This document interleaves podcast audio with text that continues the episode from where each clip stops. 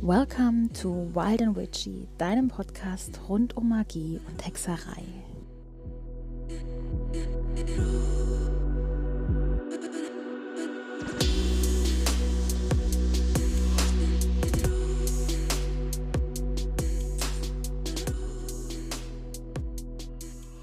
Hallo, du wunderbares und magisches Wesen und herzlich willkommen zu einer neuen Folge von Wild Witchy.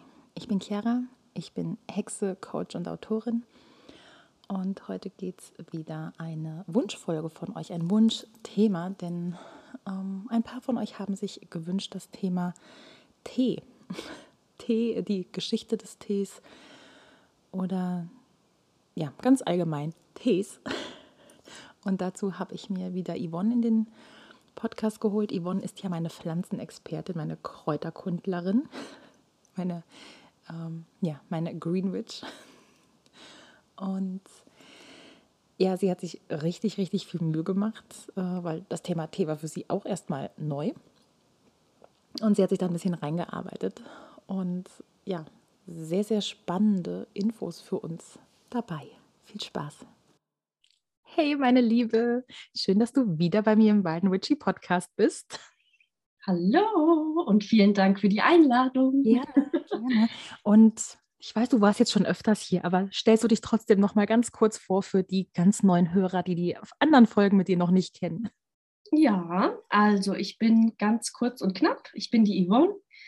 Ich bin eine Kräuterhexe mit Leib und Seele. und ähm, in das Thema Hexerei bin ich eingestiegen, so circa mit 14. Ich sage das dann immer wieder, die Buffy-Serie, die hat mich gecatcht. Willow und so, ja, das war so mein Einstieg. Und dann, ähm, ja, früher gab es, früher, oh Gott. Es hört sich so, es hört sich so alt an, ne? Ja.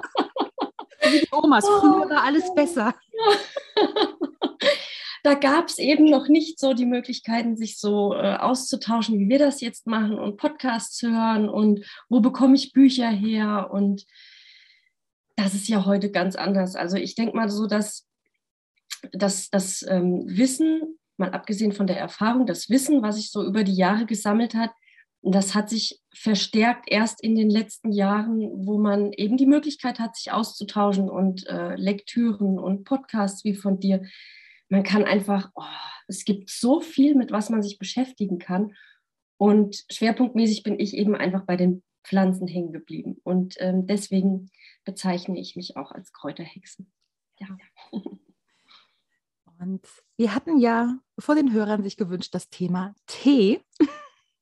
Ja. Und dafür sind wir ja heute hier. Deswegen ähm, ich weiß ja, du hast ein bisschen was rausgesucht zur Geschichte des Tees, wo der Tee herkommt, dass man zumindest so ein bisschen das, ähm, die Theorie wir ein bisschen kennenlernen. Magst du damit mal anfangen?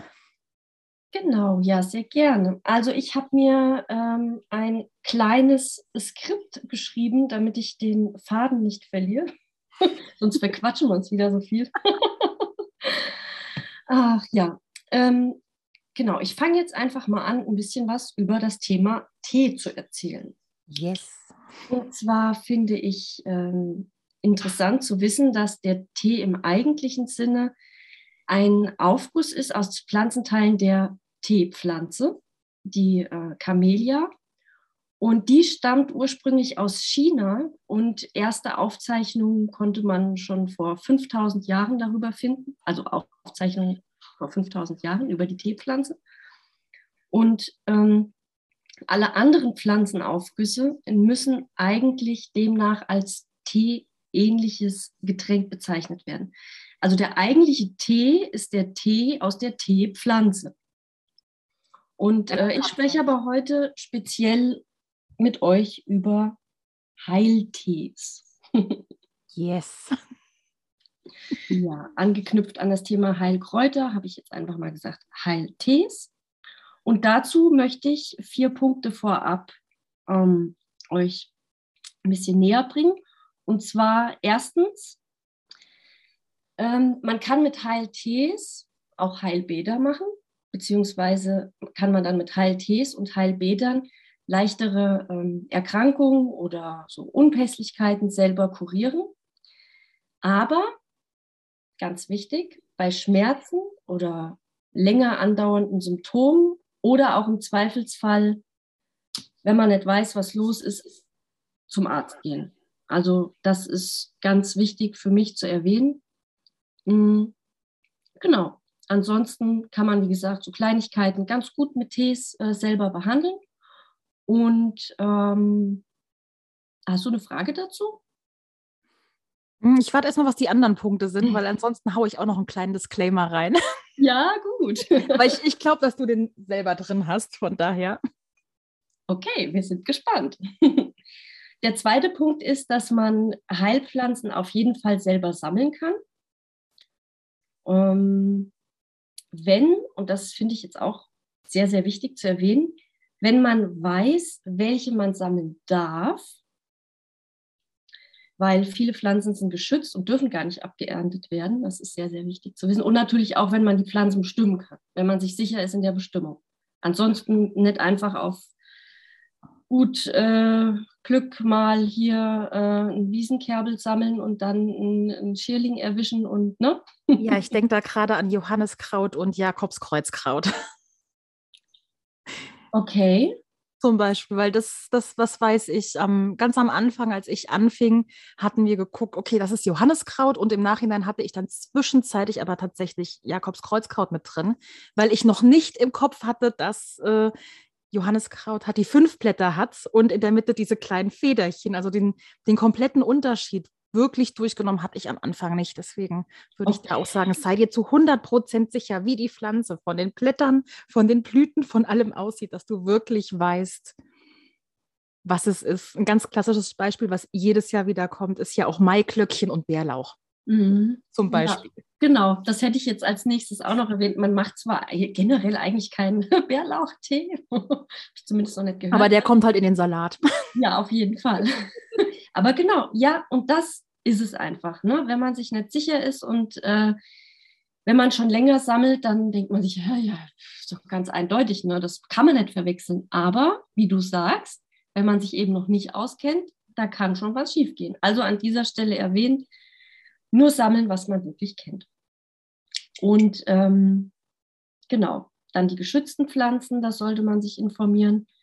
Und ähm, an Wegrändern, Wiesen oder andere Stellen, wo Dünger und Insektizide ausgebracht werden. Da sollte man auch nicht sammeln, weil die Pflanzen könnten vergiftet sein durch Dünger und Insektizide. Oder ah, Hundepipi.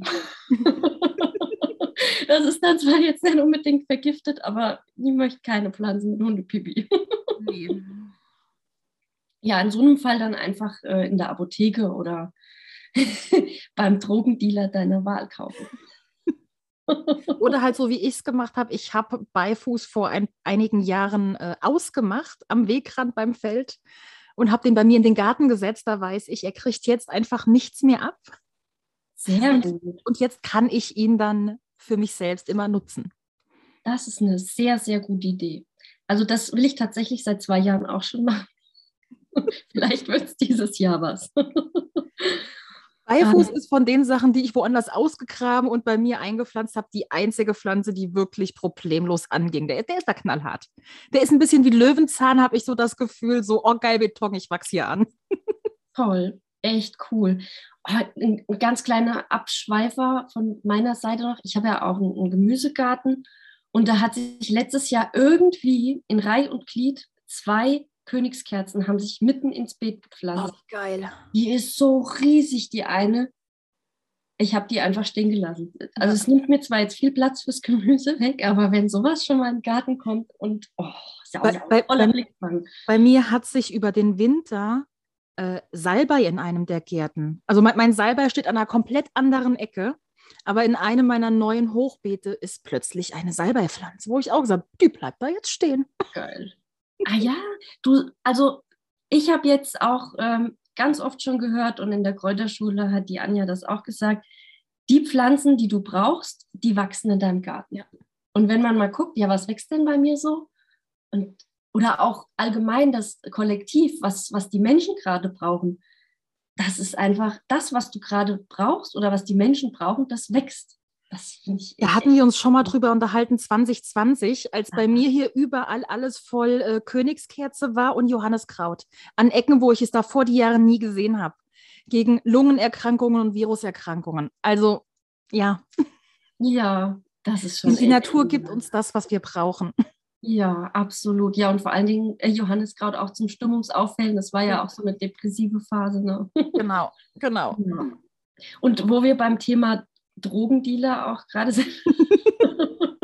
das fand ich jetzt eigentlich ganz wichtig, weil ähm, Droge bezeichnet bei Pflanzen ja eigentlich in der Pharmakologie die getrockneten Pflanzenteile. Mhm. Also eine Droge ist eigentlich eine getrocknete Pflanze.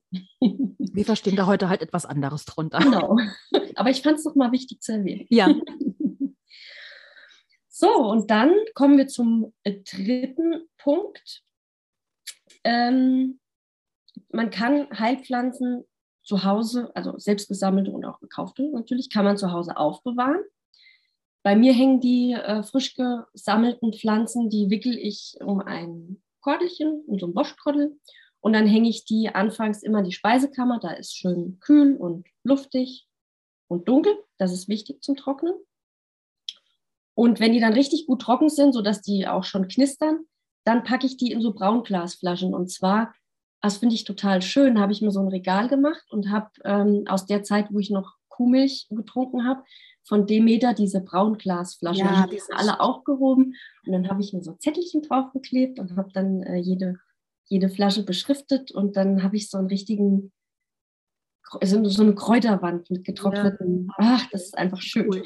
ähm, reicht es auch, die in weißes, also ein durchsichtiges, normales Glas zu packen und dann im Schrank zu haben? Ja, also so, so habe ich die nämlich. Ähm, genau. Ich habe diese Weggläser, wo ich die dann drin habe und dann sind die im Schrank.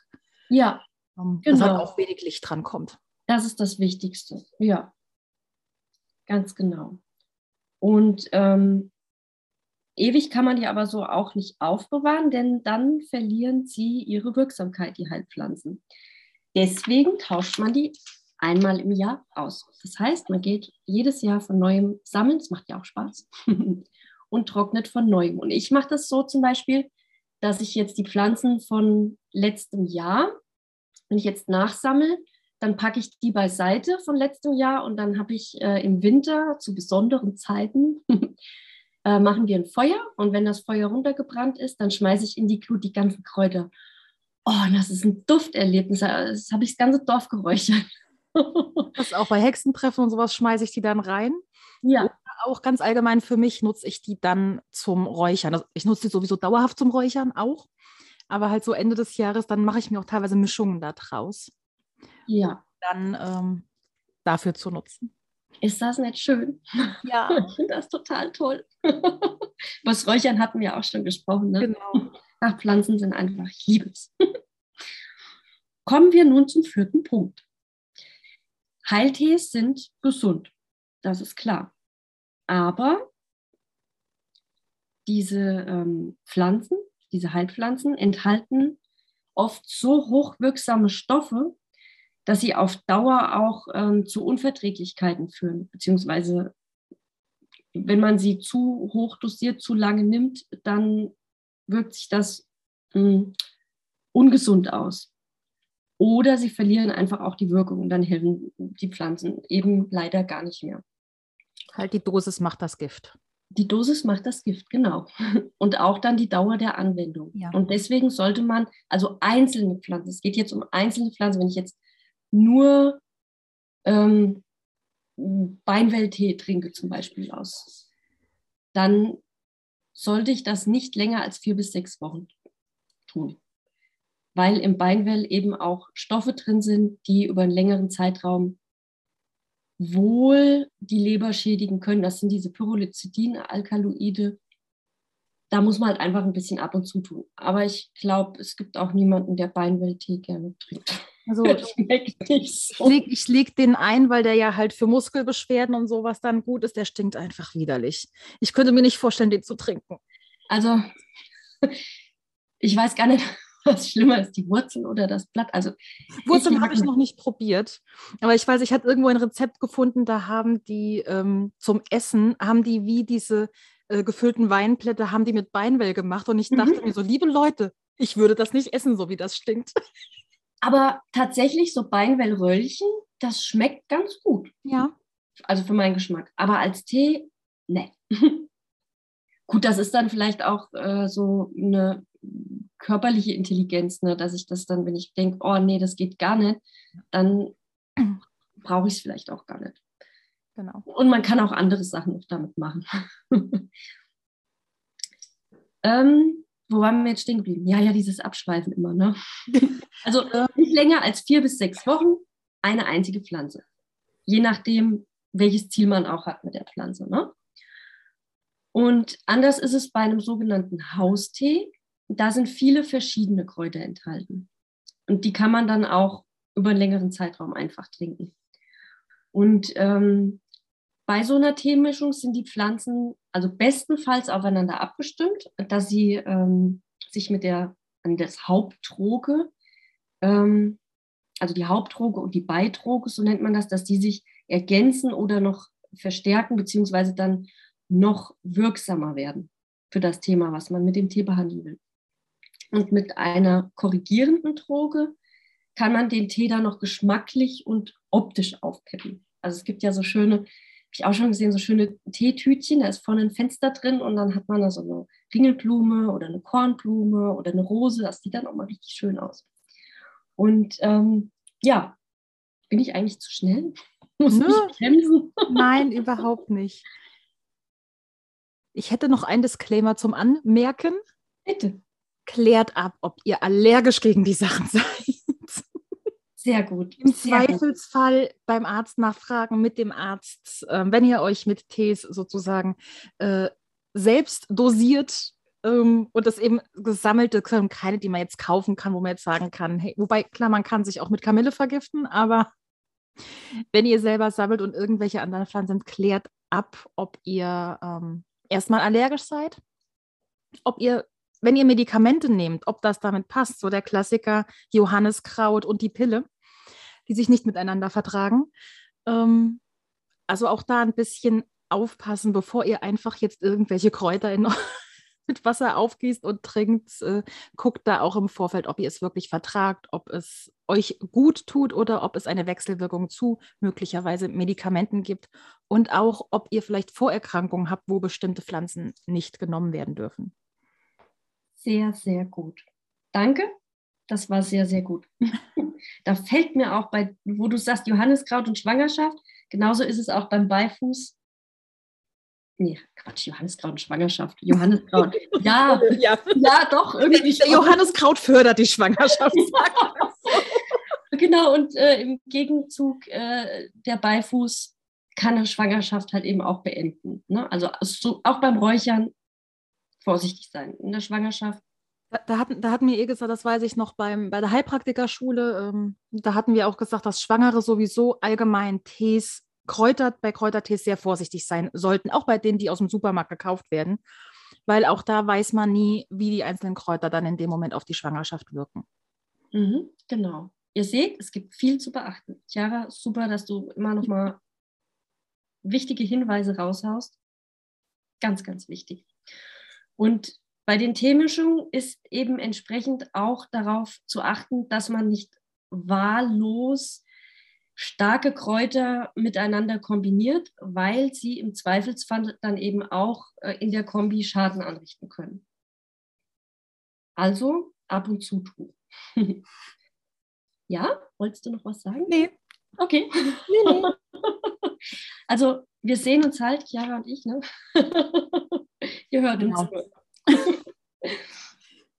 ähm, bei so einer Teemischung sind drei bis fünf verschiedene Kräuter optimal, aber es sollten nicht mehr als sieben sein. Dann hat man natürlich auch, wenn man, sag mal, wenn man sich so einen Tee aufgießt, da komme ich gleich nochmal dazu, da hast du ja dann einen Teelöffel voll. Und wenn du dann so viele verschiedene Kräuter drin hast, dann hast du wahrscheinlich auch mal von einer Sorte gar nichts dabei oder ja, dann schmeckt es vielleicht auch irgendwann nicht mehr. Mhm. Und ähm, dann, auch wenn ihr Kräuter selber oder wenn ihr Tees selber mischt, dann ähm, müsst ihr das Mischverhältnis bestenfalls immer genau einhalten. Und auch bei so Mischungen, ich habe gesehen, im Internet äh, kann man sich auch ganz viele ähm, Teerezepte, wie man was miteinander kombiniert, ähm, raussuchen. Und da äh, sollte immer genau angegeben sein, in welchem Verhältnis der Tee ähm, gemischt wird. Das wird dann meistens in Teilen angegeben, also Teilen äh, zu Gramm oder Teilen zu Volumen. Zum Beispiel zwei Esslöffel Lavendel, ein Esslöffel äh, Melisse. ja. Und ähm, eine Teemischung sollte auch immer so eins bis drei Hauptkräuter enthalten. Das ist das, was ich eben am Anfang schon gesagt habe. Und so eine Teemischung sollte auch speziell immer auf ein Thema wirken. Ähm, das heißt, man kombiniert quasi in, in diesem Tee die Pflanzen miteinander, die auf, ah, ich mache einfach mal ein Beispiel. Der bekannteste Tee ist doch zum Beispiel jetzt der, den habe ich in der, in der, Stillzeit getrunken, der Fenchel-Anis-Kümmeltee. Ne? Mhm. Das sind alle Pflanzen gegen Blähung. Und jede Pflanze wird, also ein Teil Fenchel, ein Teil Anis und ein Teil Kümmel. Und dann wirken die Pflanzen auf das gleiche Thema und kombiniert eben als Superteemischung sozusagen. Und wenn der Tee für einen breiteren Zweck dienen soll, dann mischt man Kräuter, die sich entsprechend gut ergänzen. Zum Beispiel bei einer Erkältung. Bei einer Erkältung hat man ja auch verschiedene Symptome.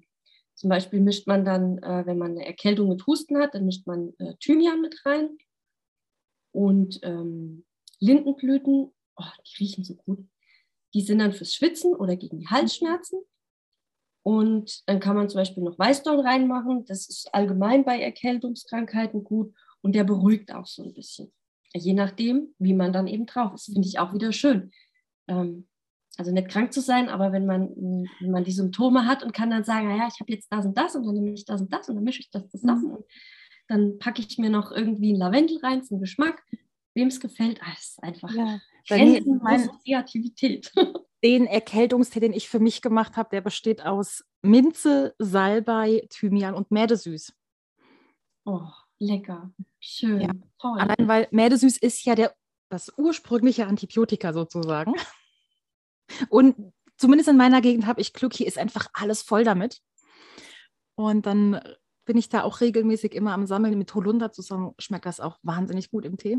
Ja, oder im Sekt. Ich glaube, das hatten wir auch schon ich, mal. Ich trinke ja keinen Alkohol. Aber ja, da schmeckt es. Hat es mir auch immer gut geschmeckt. Aber das war zum Beispiel auch mein, ja, das ist schon länger her. Ich glaube, 2019 war meine Mutter ganz, ganz furchtbar krank. Und dann habe ich ihr auch einfach diesen Tee gegeben. Und die meinen so, nach zwei Tagen, mir geht es so viel besser. Ich glaube, das war dein Tee. Oh, wie schön. Oh, ist das toll. Ja, und Medesüß riecht so gut. Mm, ja. Ich liebe Medis. Bei uns wächst das auch am ganzen Bach entlang. Mm. Und noch blüht er ja nicht, aber wenn er dann wieder blüht. Oh, und als Sirup. Aber ich schweife schon wieder ab. Ich schweife schon wieder ab. Sirup habe ich noch nicht probiert. Oh. Mit Holunder zusammen.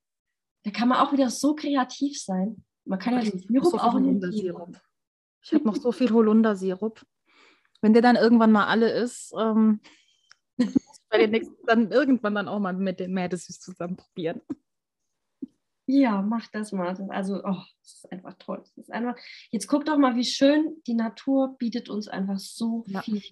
Die sehen nicht nur schön aus, die riechen gut, mhm. die tun uns gut und manche schmecken auch gut. Ja. ähm, dann haben wir noch genau die Schmuckdroge die soll im Tee einfach nur hübsch aussehen. Das war das, was ich eben schon mal gesagt habe. Mit der Ringelblume und so, natürlich wirken die auch. Ja, also die sehen nicht nur schön aus, aber als Schmuckdroge im Tee soll sie halt hübsch aussehen. Ich wollte jetzt gerade fragen, ob die Kornblume in meinem geliebten Earl Grey jetzt in dem Sinne gar keine Wirkung hat, sondern einfach nur zum optisch schön. Das weiß ich jetzt nicht, was die damit beabsichtigt haben. ob es also, einfach nur äh, eine Schmuckdroge im Tee ist auch nur minimal dosiert. Das mhm. macht so 10 Prozent aus. Ja. Also kann schon sein. Also gut, für mich, ich, in, der, in der Magie, ich nehme Kornblume ja immer dann für Klarheit. Und deswegen, das ist dann halt auch die Bedeutung, die ich ihr dann im Earl Grey, wenn ich den dann statt Kaffee morgens trinke, dass ich halt wach werde und mein Kopf klar wird. Sehr gut. Perfekt. Aber ich hätte jetzt wirklich in dem Sinne gedacht, dass das halt wirklich als Pflanze dann eine Bedeutung hat, warum die da drin sind. Finde ich super spannend, dass es halt zum schönen Aussehen in dem Sinne ist. Ja, ansonsten kannst du ja auch nochmal recherchieren, ob die vielleicht auf der Seite, wo du den gekauft hast, nochmal was dazu geschrieben haben. Finde ich auch interessant. Mhm. Aber wenn er, wenn es nur einen kleinen Teil ist. Ich bringe mir den ja immer aus London mit. Oh, es ist in, in, in London gibt es, in, jetzt schweife ich komplett ab, in Covent Garden gibt es, oder da hole ich den immer, da gibt es Withered. Das ist ein Teegeschäft. Und da decke ich mich immer mit Tees an, weil so zum Beispiel der, der English Rose, den die haben, ist der geilste English Rose Tee, den ich jemals von allen möglichen Sorten probiert habe. Und äh, der kostet hierhin zum Importieren, ist der arschteuer. Deswegen jedes Mal, wenn ich da bin, hole ich mir dann Nachfüllpacks davon. Oh, toll. Schönes Souvenir, wenn du mal wieder ja. da bist. Und äh, ich nehme gerne auch was. Und eine Großbestellung im Vorfeld auf. Genau. so, was, ähm, was als nächstes? Auf was sollte man noch achten beim Tee? Das ist natürlich die Zubereitung. Dabei muss man auf die Besonderheiten der einzelnen Pflanzen achten. Das finde ich auch sehr spannend. Das heißt jetzt, also ganz klassisch, wenn ich jetzt Blüten oder Blätter zum Beispiel habe, dann übergieße ich das Ganze mit kochendem Wasser, lasse den Tee fünf bis sieben Minuten ziehen und das nennt man dann einen Teeaufguss. Wenn zusätzlich ähm, Wert auf die ätherischen Öle gelegt wird oder wenn der Tee die Besonderheit hat, dass die ätherischen Öle eine besondere Wirkung haben sollen, dann deckt man den Tee ab. Also ich bin so ein Packungsbeilagenleser. Ähm, ich lese, ich, ich, habe da so, ich, ich muss das immer alles lesen. Und es ist tatsächlich so, dass bei manchen Tees draufsteht, dass man den abdecken soll. Mhm. Und das ist dann, weil die ätherischen Öle dann im Tee bleiben sollen, damit die wirken können. Das war jetzt der Teeaufguss. Und für Wurzeln und Rinden und dickere Pflanzenteile da hat sich eine Abkochung bewährt.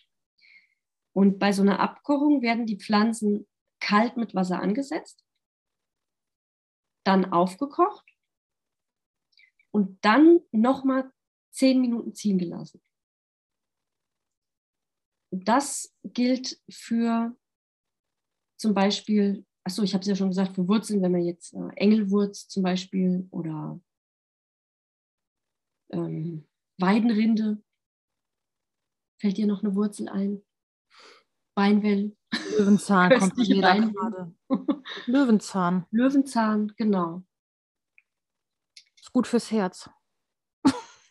Im Prinzip, wenn man sich mal anguckt, die Pflanzen, wenn man sich mal so Monographien durchliest oder ähm, sich damit beschäftigt, eigentlich haben alle Pflanzen ähnliche Wirkungen. Also viele sind antiseptisch und blutreinigend und, und antibakteriell und immunstärkend. Gut für die Leber. Für die Leber, genau, gerade die bitteren. Ja. Ähm, da gibt es ja mittlerweile, kann man ja extra kaufen. Bittertropfen oder Bitter, wie die alle heißen, wo dann halt ja. wirklich so Gänseblümchen, Löwenzahn, halt alles, was in Anführungszeichen als Unkraut in der Wiese wächst. Mhm. Ja. Was man im Prinzip sich auch einfach so in den Salat mit reintun kann. Da muss man da nicht extra Geld für ausgeben. Ja, das stimmt schon. Und es sieht ja. schön aus. Also Gänseblümchen im Salat sieht verdammt gut aus. Absolut. Überhaupt Blüten. Oh, da könnte ich schon wieder. Die, ähm, ich finde jetzt gerade die äh, Gund Gundelrebe oder Gundermann, die Blüten, ah, die explodieren bei uns im Garten und die machen es so schön in Getränken und äh, auf dem Salat oder Schlüsselblume und auch vom Beinwell die Blüten. Ne? Ach, das ist so schön. Das, das ganz Lustige ist ja, die Folge hier geht im September erst online. Ne? Ach so. Und wir reden, wir reden jetzt gerade über Pflanzen, die jetzt im Mai gerade Ach so. Aber ist egal. Der nächste Mai kommt bestimmt. Ist mir gerade nur so eingefallen. So, Moment, ich nehme ja im Vorfeld auf, ich plane ja. Ah, Pflanzen sind immer aktuell. Ja. Ihr habt ja vielleicht trotzdem schon gesammelt oder überlegt euch jetzt äh, im Herbst äh, vielleicht einen Online-Kurs zu machen oder so übers, über Heilpflanzen, dass ihr dann im nächsten Jahr loslegen könnt. Oder an einer Heilpraktikerschule ein Phytotherapiekurs, was es Ja. da alles gibt. Ah, toll. Weiter mit den äh, Zubereitungen. Ja, Für Pflanzen mit Schleimstoffen. Da macht man einen Kaltwasserauszug. was sind Schleimstoffe? Da komme ich gleich zu. Gut. Ähm, einen Kaltwasserauszug nennt man auch Mazerat. Vielleicht hat das der eine oder andere von euch schon gehört. Und ähm, die Schleimstoffe würden jetzt im heißen Wasser zerstört werden. Deswegen macht man einen ähm, Kaltwasserauszug. Das gilt dann zum Beispiel für den Spitzwegerich, für, den, für die Eibisch, Beinwell und Malve. Und ähm, die Pflanzen werden mit kaltem Wasser eben übergossen und ein bis zwei Stunden ziehen gelassen und bei Bedarf dann einfach kurz erwärmt. Also ich lasse die Pflanzen die, ähm, mit den Schleimstoffen eben im kalten Wasser und dann erwärme ich die nur auf Trinktemperatur. Hast du, weil du jetzt Spitzwegerich gesagt hast, ich habe irgendwo mal gehört, dass der Spitzwegerich angeblich, wenn der getrocknet wird, sämtliche Inhaltsstoffe verliert. Den sollte man frisch aufgießen. Weißt du, ob das kompletter Bullshit war oder stimmt das? Also ich habe, wir haben es auch in der, ähm, der Thema, der Spitzwegerich war so die Beispielpflanze, als wir das Thema Tee in der Kräuterschule hatten. Und ähm, ich habe es jetzt, wir haben das jetzt so gelernt, weil du auch Spitzwegerich gut fast das ganze Jahr sammeln kannst. Einfach frisch, kalt ins Wasser und dann ne, getrocknet.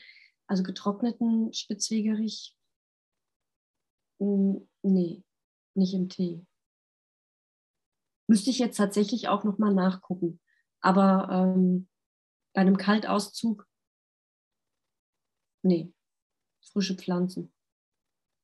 Ich man- habe auch die Beinwellwurzel frisch äh, Mhm. ins kalte Wasser gelegt und dann, Also nimmt man Ähm. praktisch beim, beim Kaltauszug nimmt man immer frische.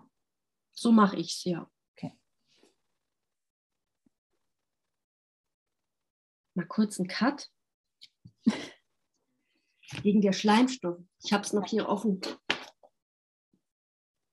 Äh, Merkmal, schleimiger Geschmack und Konsistenz, das kann ich total bestätigen bei dem Beinwill. Ne? Und im Wasser stark aufquellend. Ähm, reizmildernd, schmerzmildernd, entzündungshemmend, schützend, erweichend, giftstoffbindend. Der Schleimstoff einfach ein Pflanzeninhaltsstoff. Also ist es, ja, ist jetzt in dem Sinne nichts, was dann jetzt. Weil wenn ich jetzt an schleimig denke, dann denke ich direkt zum Beispiel an den weißen Saft vom Löwenzahn. Das, der ist auch schleimig, genau. Der ist Und bei dem- schleimig. Bei dem, Da, da hätte ich jetzt dran gedacht, dass das dann halt dieser Schleimstoff zum Beispiel ist. Genau. Mal noch kurz Break. Ich lasse das alles so im Podcast, das weißt du, ne? es gibt nämlich so viele ähm, Pflanzeninhaltsstoffe. Hier Saponine, Fette, Harze, Glykoside, Schleimstoff. Über Glykoside könnte ich dir mehr sagen als äh, über Schleimstoff. Was ist das? Ich, ich höre das gerade zum ersten Mal. Ähm, du kennst, äh, du kennst, äh, doch, du kennst das. Du kennst das Herzglykosid, Digitales im Fingerhut. ah, ja. Das ist das, ähm, was dich schlimmstenfalls unter die Erde bringt. Ja. Genau. Und ähm, unter Schleim im botanisch-pharmakologischen Sinne versteht man kohlenhydrathaltige Stoffe, die im Wasser stark aufquellen und eine visköse, also fadenziehende Flüssigkeit liefern. Schleimdrogen sind im Pflanzenreich weit verbreitet, doch nur wenige Pflanzen, wie zum Beispiel Eibisch, Malve, Lein, isländisch Moos, derart ausreichend enthalten, dass man sie therapeutisch nutzen kann. In den vielen anderen Fällen beeinflussen sie jedoch die Wirkungsintensität anderer pflanzlicher Wirkstoffe entscheidend. Die Mhm. pharmakologische Wirkung der Pflanzenschleime lässt sich mit dem Wort Reizmilderung am besten umschreiben. Der Schleim legt sich als feine Schicht um die Schleimhäute und schützt sie so vor örtlich reizenden Stoffen oder wirkt reizmildernd. Entzündungen, besonders solche der Schleimhäute, klingen unter dem Schutz der Schleimdrogen schnell ab. Schleim wird nicht unzersetzt resorbiert. Die Wirkung ist also rein lokal. Eine hustenstillende Wirkung besitzen Schleimdrogen dann, wenn der Husten durch Reizzustände im Rachen und am Kehldeckel ausgelöst wird. Schleimdrogen wirken leicht abführend, weil sie die Darmfüllung auflockern. Wasser zurückhalten und quellen. Das kennt man vom Leinsamen. Der ich wollte es gerade sagen. Ich wollte es gerade sagen. Man, nimmt man ja als Abführmittel unter anderem. und eine besondere Eigenschaft äh, der Schleime ist die Abschwächung der Geschmacksempfindung allgemein, besonders aber für sauer. Ein eindrucksvolles Beispiel dafür, Himbeeren enthalten weniger Zucker und mehr Säuren als Johannisbeeren, sind aber reicher an Schleimstoffen. Sie schmecken deshalb süßer als Johannisbeeren. Okay, das wusste ich jetzt nicht, dass Himbeeren sowas auch haben. Spannend. Ich auch nicht. Guck, jetzt, jetzt, jetzt lernst du in der Podcast-Folge sogar selber was Neues. Aber gut, was in den Medizinbüchern und Co. alles steht oder dann halt speziell in den Pflanzenbüchern, da, ähm, ich glaube, die wenigsten können da wirklich alles von auswendig. Ja, das kann ich, kann ich mir auch nicht vorstellen. Also ich bin schon, ich, ich interessiere mich schon echt für viel und ich lese auch immer alles Mögliche nach und natürlich geht auch irgendwann vieles vergessen, aber ähm, also wenn mir jetzt kein fotografisches Gedächtnis hat. das ich, Wichtigste bleibt und wenn man genau. das Wissen hat, schlägt man es nochmal nach. Genau. Also, Wir müssen uns hauptsächlich merken, wo steht es. ja, genau. War das nicht Henry Ford? Ich muss nur wissen, wen ich fragen muss oder so. Ja, genau. Ähm, genau. Von ihm, war, von ihm, war, ja auch, er, stell, er stellt nur Menschen ein, die intelligenter sind als er, ja. damit er gut beraten ist. Ah ja. Ist Perfekt. ja auch so. Ist ja, ja klar. so, die allgemeine Dosierung äh, beim Tee ist folgendermaßen. Und zwar nimmt ein Erwachsener, ein normaler erwachsener Mensch, einen Teelöffel Droge, also getrocknete Pflanzen, sprich Tee.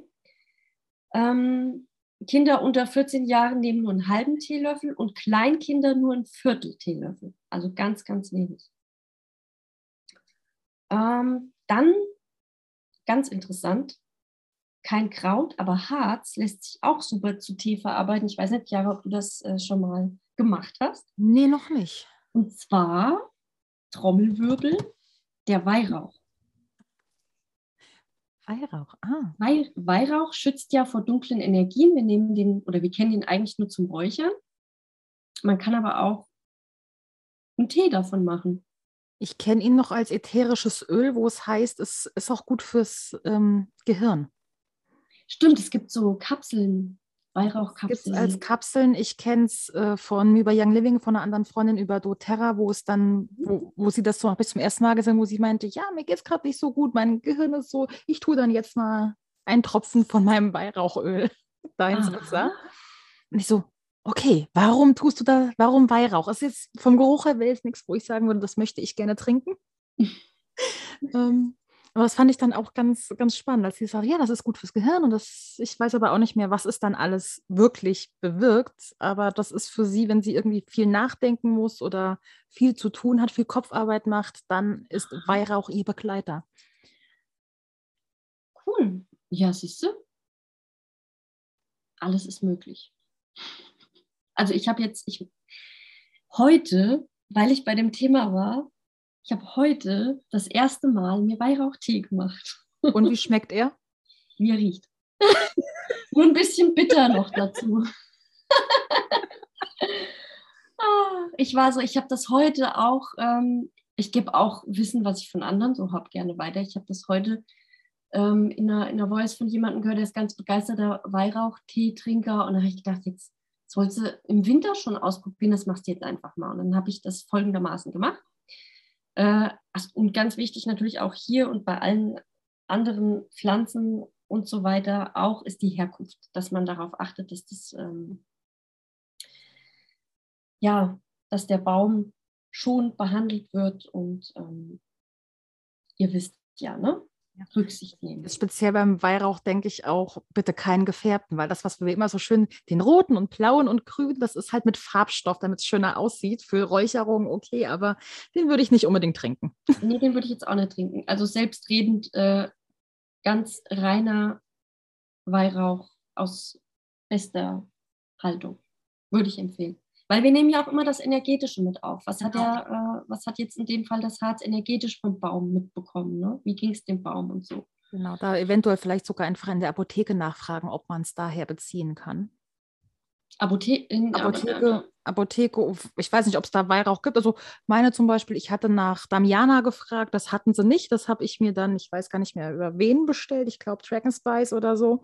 Mhm. Ähm, aber halt da, es gibt ja auch ganz online, wenn man da mal guckt, ganz viele Kräuter, Bio-Kräuterhändler und sowas, mhm. wo man mhm. dann Sachen herbeziehen kann. Genau. Also Vielleicht so Sachen würde ich nicht bei Amazon kaufen zum Beispiel. Nee, also der zum Trinken auf gar keinen Fall. Ich nee. habe hier meinen von der Firma Berg. Die sind auch echt ja. gut. Und vom Preis her finde ich auch in Ordnung. Ja. Und, Berg, äh, Berg kennt man in unseren Gefilden ja auch. Kannst ja vielleicht trotzdem mal einen Link oder so noch ja. mit reinbringen.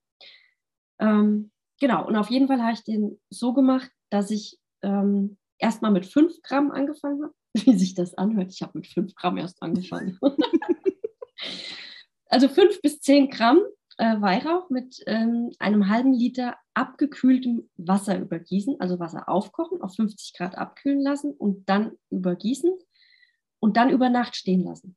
Okay, ich habe ihn jetzt nicht über Nacht stehen gelassen, ich habe ihn jetzt nach, weiß ich gar nicht, sechs Stunden mal probiert. Er wird bestimmt noch intensiver. Schmeckt aber echt, wie er riecht. Man kann auch noch Zitrone und Minze reinmachen. Das werde ich dann auch noch versuchen.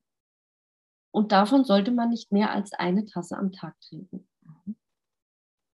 Genau, fand ich. Weil es ja, weil, ja ein Harz ist, äh, kippst du da, so, siebst du das dann noch ab? Weil ich habe jetzt gerade dieses Kopfkino wieder, nämlich dann diese kleinen schönen Kügelchen da in dem Tee rumschwimmen. Ja, ja, ja, ich werde den absieben morgen früh. Und ähm, ich habe tatsächlich auch mal ein kleines Kügelchen probiert, weil ähm, der, ähm, wo heute davon erzählt hat, der hat gesagt, es ist, ist wie Kaugummi kauen. Das ist ein sehr bitteres Kaugummi. Also. Ja, gut, früh. Mein, mein, Opa hat mir das immer erzählt. Die hatten damals keine Kaugummis zum Kauen, die haben Harz gekaut als Kaugummiersatz. Ja, also früher ja, das Harz von Bäumen ist das Kaugummi der armen Leute gewesen. Boah. Naja, gut, aber ich stelle es mir auch gesund vor. Ja. Auf jeden es Fall. Stärkt auf jeden Fall das Immunsystem. Ja. So. Mm, jetzt muss ich mich erst wieder sammeln. Was sollte man noch beachten? Ach so, genau. Äh, wie und wann man den Tee trinkt. Steht auch mal, wenn man jetzt Tee kauft, steht es ja auch meistens dabei, gerade auch bei den Heiltees ähm, oder medizinischen Tees. Da steht drauf, wie lange er ziehen soll, ähm, bei welchen Temperaturen. Ne, das war ja jetzt hier auch beim Weihrauch, 50 Grad, oder ein Kaltauszug. Ne, das zählt ja auch alles dazu. Und ähm, ob man den Tee süßt, ob man den Tee langsam und schluckweise trinkt, ob man den vor dem Essen trinkt oder mehrmals täglich oder vor dem Schlafengehen oder dreimal am Tag oder wie auch immer. Auch hier wieder, was habe ich für ein Symptom, für was brauche ich den Tee? Also da, darauf achtet man eben beim Teetrinken auch. So Dinge, wo ich nie drauf achte. Ich habe auch ja, einen, der ist eigentlich an. abends zum, zum Schlafen, der ist mit, mit Himbeerblättern unterarm, der ist zur Beruhigung und dass man gut schlafen kann und die Verdauung über die Nacht halt ist halt, den trinke ich den ganzen Tag, weil der so geil schmeckt. Ah ja, gut, das kannst du ja auch machen. Ja. Ich habe es auch schon gebracht, abends Earl Grey zu trinken, obwohl der eine aufpuschende Wirkung hat. Aber und wie war's? Ich trinke auch drei Kannen Kaffee und kann danach wunderbar schlafen. Also, Schlecht. das ja. macht mir jetzt nicht so. Das darf dann jeder für sich äh, ja. ausprobieren. Ja. Aber jetzt, wenn man speziell eben eine Wirkung haben möchte oder Symptome lindern möchte, dann eben auch darauf achten. Genauso wie ich vorhin schon mal gesagt habe, das Abdecken wegen den ätherischen Ölen, ne, das gehört ja auch dazu. Dann kann man einen Tee nicht nur innerlich, sondern auch äußerlich anwenden. Man spricht dann von äußerlicher Anwendung. Äh, auch wenn gegurgelt wird, ist das auch eine äußerliche Anwendung. Zum Beispiel bei Halsentzündungen. Mhm. Und meine Mama sagt mir zum Beispiel immer, wenn ich erkältet äh, bin, ich sollte mal Salbeitee trinken ich kann das nicht trinken. Mir schmeckt der einfach nicht und mir wird dann ganz komisch. Ich bin, also Salbei-Tee, nee. Aber zum Gurgeln ist der echt super und dafür nutze ich den auch. Und äh, wenn man dann mal was runterschluckt, ist jetzt auch nicht so tragisch, weil man kann ihn ja auch trinken. Aber ähm, genau, das zählt eben auch zur äußerlichen Anwendung und ähm, dafür braucht der Tee so ungefähr 30 bis 35 Grad. Also sind innerliche Anwendungen in dem Sinn alles nur, was du wirklich auch runterschluckst? Ja. Oder das ist nur beim Tee? Weil ich hätte immer gedacht, das, was du in den Mund nimmst, in dem Moment ist dann auch schon orale Einnahme und äh, dadurch innerlich.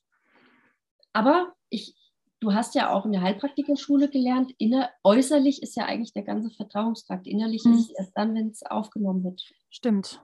Also so stelle ich mir das vor. Ne? Ich meine, gut, wenn du einen Tee runterschluckst, dann wird er irgendwann aufgenommen und ist dann innerlich. Aber beim Gurgeln zählt es immer noch zur äußerlichen Anwendung. Und ja, mir kommt nämlich jetzt das hoch, was ich damals schon beim Heilpraktiker dann hatte, ähm, wenn bei Cremes und sowas, nur zur äußerlichen Anwendung, da statt wenn auch, okay, nach dem Wissen könnte ich ja auch Cremes essen. Stimmt.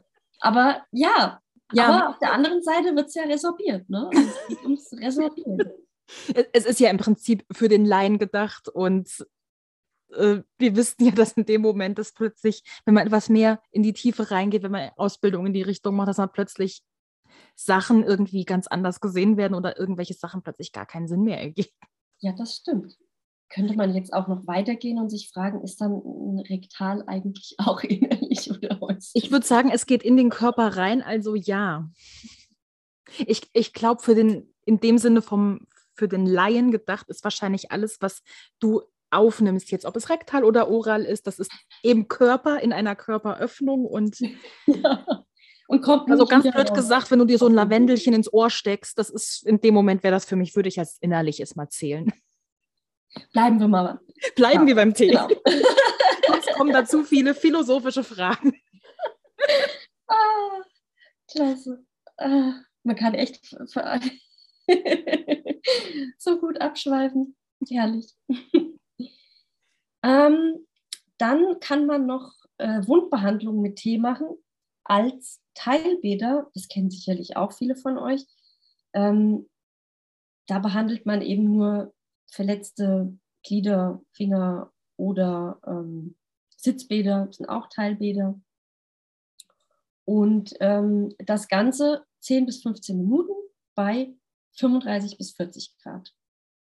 Und ähm, also ich habe dann ein Wämmchen und halt meine Hand rein oder meinen Ellenbogen oder mein Fuß. Ein Fußbad ist eigentlich auch ein Teilbad. Und ähm, genau, das Ganze bei 35 bis 40 Grad. Dann gibt es auch noch feuchte Umschläge. Ist jetzt eigentlich kein Tee in dem Sinne mehr, aber man nimmt tatsächlich einen Teeaufguss auch für Umschläge. Die lässt man mehrere Stunden auf der zu behandelnden Stelle. Und man kennt das auch von diesen feuchten, wie heißt das, feuchter Wickel, warmer Wickel, Fieberwickel. Weißt du, was ich meine? Ja, ist alles das Gleiche, kenne ich unter allen Namen. Wadenwickel, Wadenwickel. Wadenwickel, Wadenwickel, genau.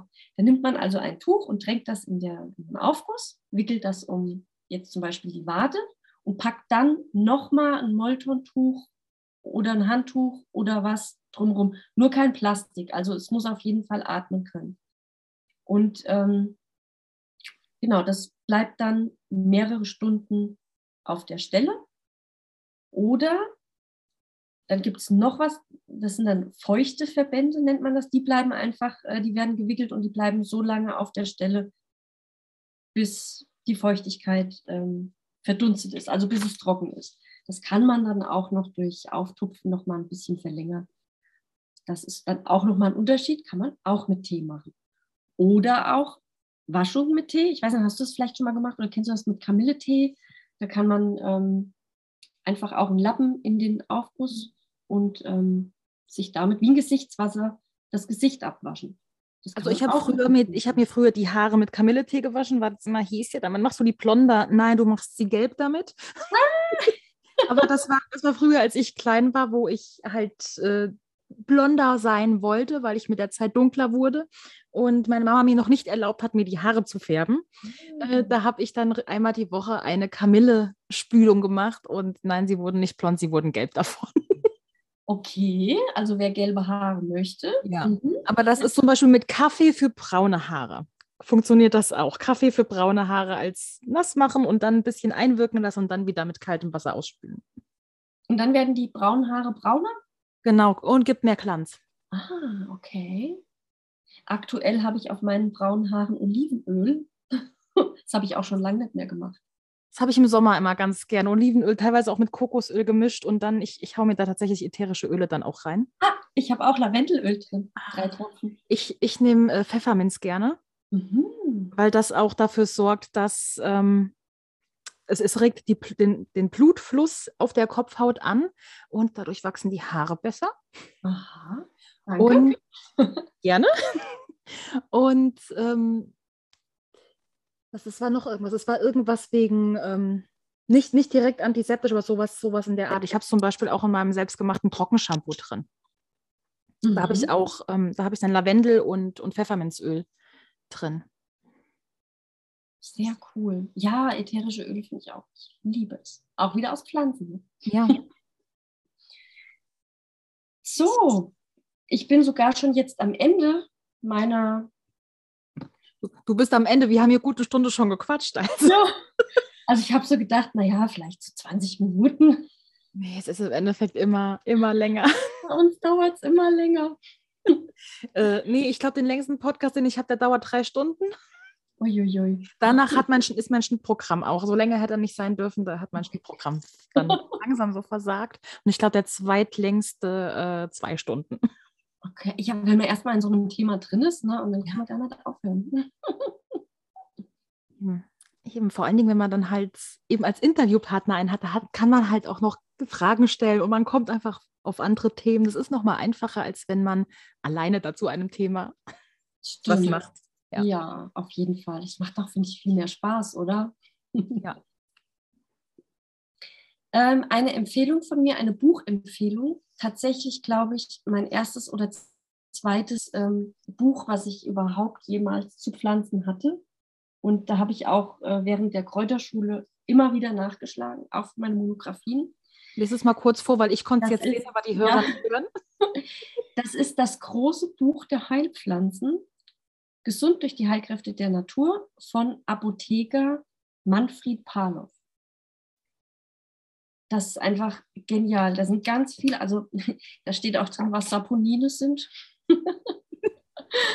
Und ähm, alles, was ein- einfach alles Wissenswerte zu Heilpflanzen, wann man die sammelt, wo man die sammelt, von A bis Z heim, einheimische Pflanzen und ähm, Okay, es ist wieder ein Buch auf meiner Wunschliste. Dankeschön. das musst du leider haben. und es steht einfach, es ist geballtes Wissen. Es steht, es sind eigentlich jede Menge Monographien, von jeder Pflanze eine Monographie, wenn du so willst. Und da steht alles drin, was du wissen musst.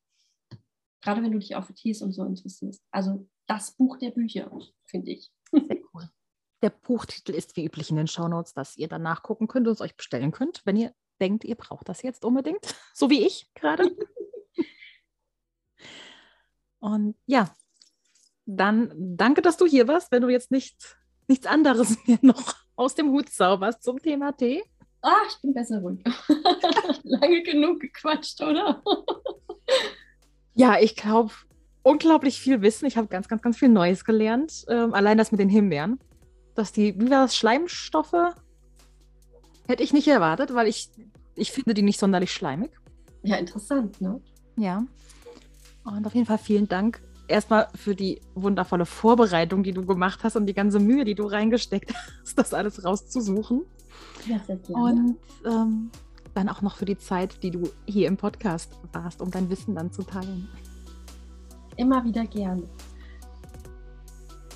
Das war die Podcast-Folge zum Thema Tees. Und ich hoffe, ihr habt genauso wie ich ganz, ganz viel Neues gelernt. Und ich hoffe dass es für euch interessant war.